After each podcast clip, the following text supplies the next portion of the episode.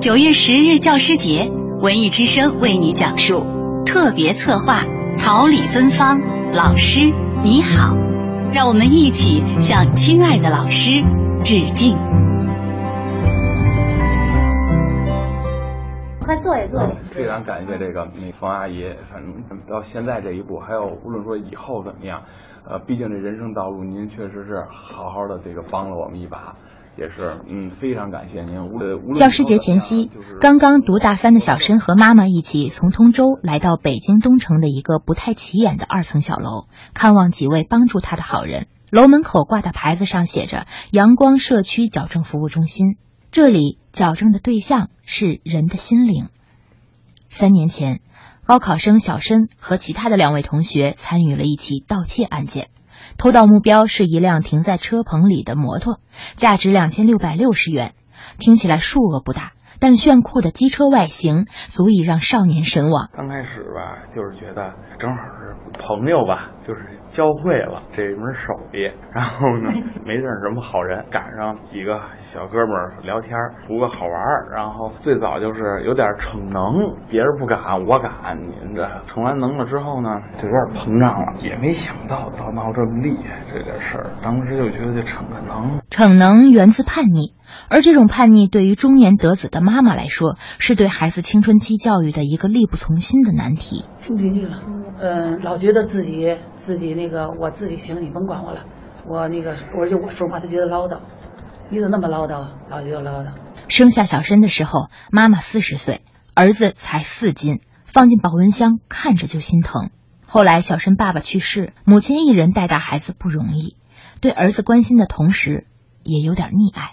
单亲家庭，妈妈对孩子的，特别对儿子这种关心程度那更高，甚至高的有点。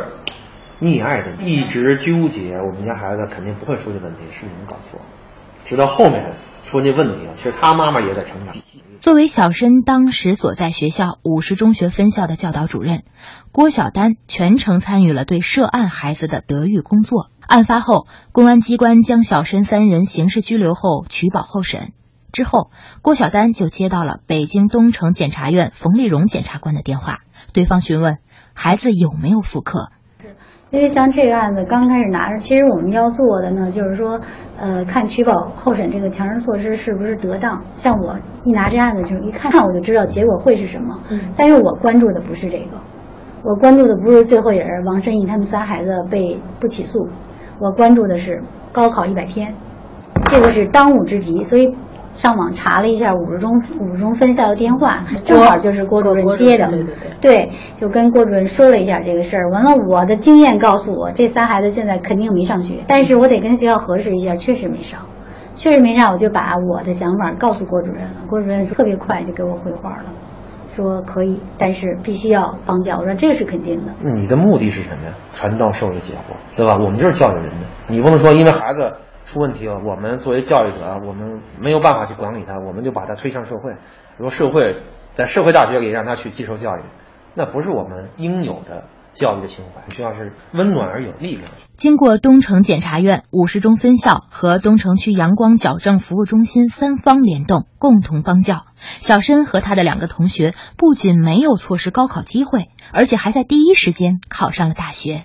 正因为他感被感动了，被温暖了。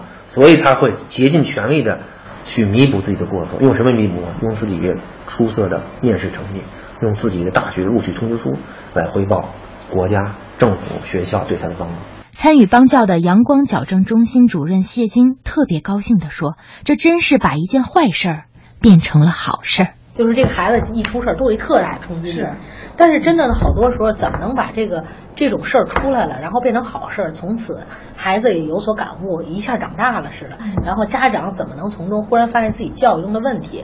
比如说忽略、不太不关注或者过于的放纵，或者等等等等这些问题，他忽然发现了，这真的能把坏事变成好事了。就哪怕这个种子播在他脑子里，他一琢磨，他有一个止步的作用。对于小申来说。面前的冯检察官、学校德育主任、心理辅导老师，其实都是老师。我们寻常所说的教师是教书育人的，但办案育人也是司法教育和心理辅导的独特方式。通过少年司法教育，很多失足少年重新回到人生的正轨。三年过去了，当时的叛逆少年已经成为高高大大的年轻人，大学生。冯检察官看着眼前这个孩子，欣慰的眼神像妈妈一样，跟我儿子一样大。看着这么大的孩子，又看着真喜欢。对对对对对，是大小伙子越长越好，以后这个两个肩膀越来越壮实，扛起好多责任来。你说现在你二十岁，再过十年你三十岁的时候会什么样子？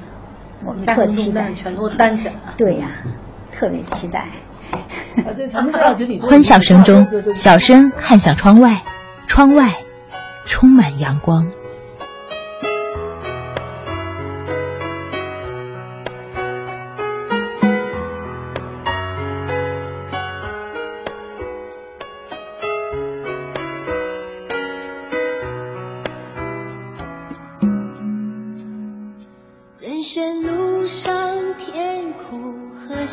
理由愿与你分担所有。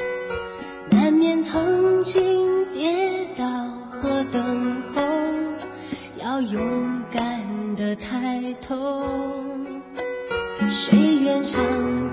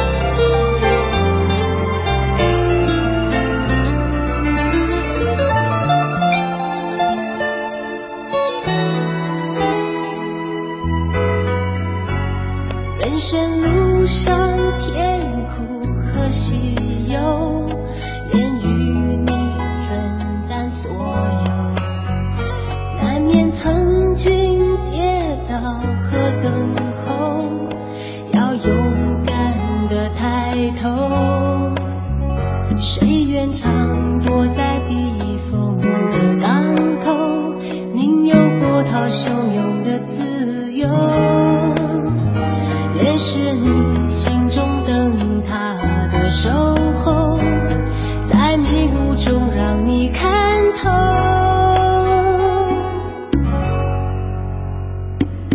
阳光总在风雨后，乌云上有晴空。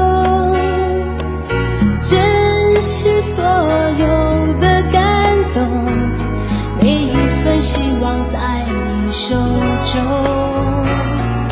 阳光总在风雨后请相信有彩虹。风风雨雨都接受我一直会在你